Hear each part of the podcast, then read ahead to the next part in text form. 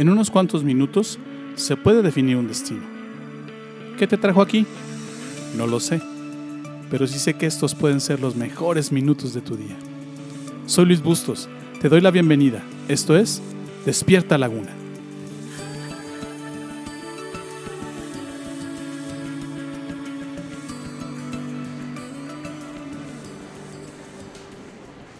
Hablar de religión es complicado. Muchos recomiendan que en las reuniones familiares no se hable de política y religión, y tienen razón. Son dos temas en los que cuesta mucho trabajo ponerse de acuerdo. Todos tenemos una opinión al respecto, y creo que todas esas opiniones tienen su propia y muy particular verdad. En cuanto a religión, la Biblia también es muy clara.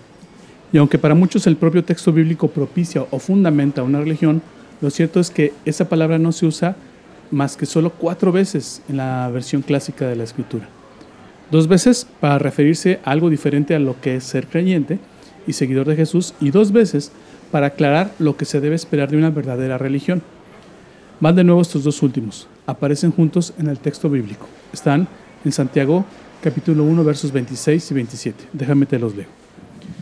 Si alguno se cree religioso entre vosotros y no refrena su lengua, sino que engaña su corazón, la religión del tal, de tal es vana. La religión pura y verdadera a los ojos de Dios Padre consiste en ocuparse de los huérfanos y de las viudas en sus aflicciones y no dejar que el mundo te corrompa. Este es el punto. Ser creyente y seguidor de Jesús es algo muy diferente a ser religioso e incluso está por encima de la religión. Y el hermano de Jesús, quien escribe la carta de Santiago, lo que te acabo de leer, es bastante claro en, integrar a una práctica religiosa adecuada una relación abierta y franca con Dios.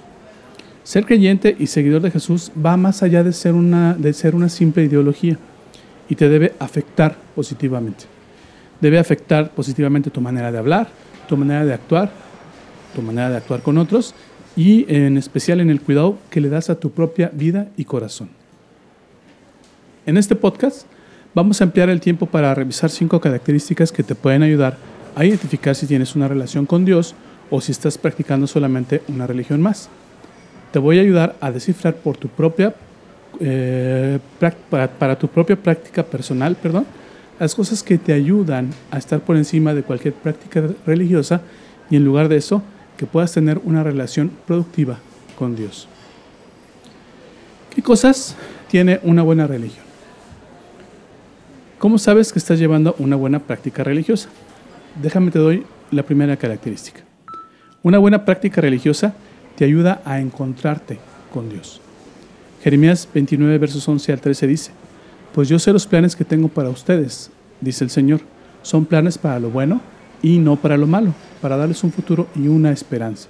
En esos días, cuando oren, los escucharé. Si me buscan de todo corazón, podrán encontrarme. Lo primero que debes entender es que eh, lo que en el fondo buscas no es una filosofía o ideología, sino a Dios mismo. Lo que hace vibrar tu corazón con fuerza no es otra cosa que la misma voz de Dios hablándote directo al corazón. Esta condición está en cada ser humano que existe y ha existido, incluido tú. ¿Por qué?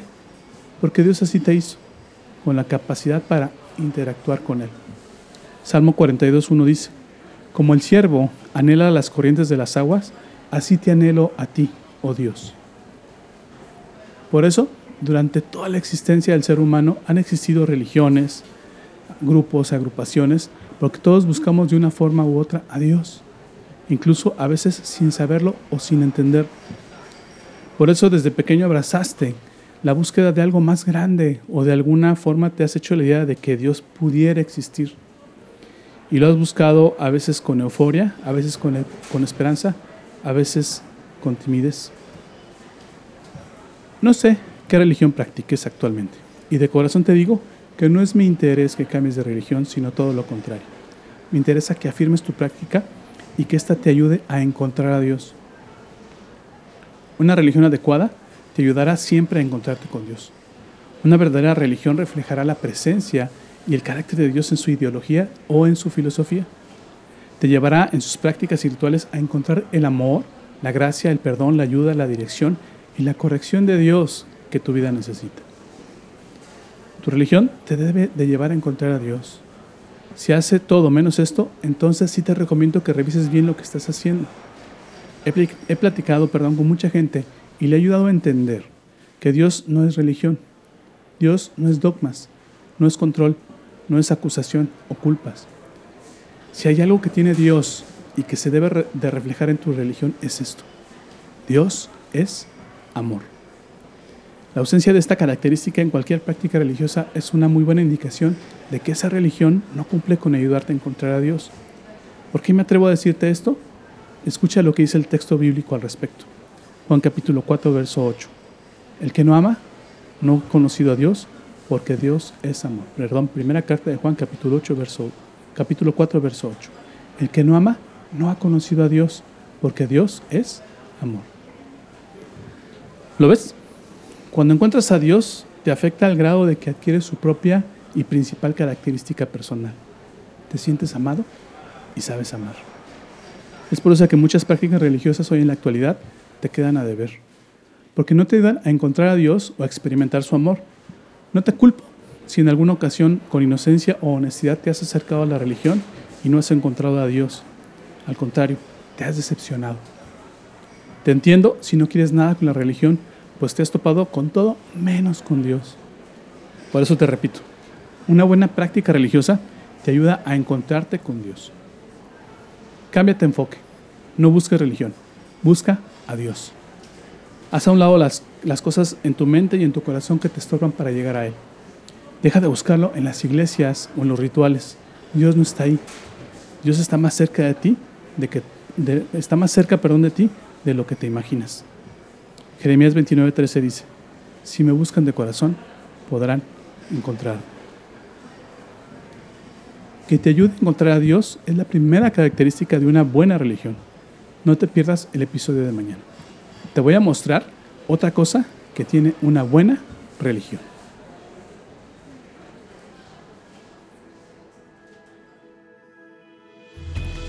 ¿Aprendiste algo hoy? ¿Lo que acabas de escucharte es útil? Esta serie no ha terminado, así que te invito a que me acompañes en los siguientes capítulos. Todavía hay mucho que aprender y aplicar. Te prometo que no te voy a defraudar.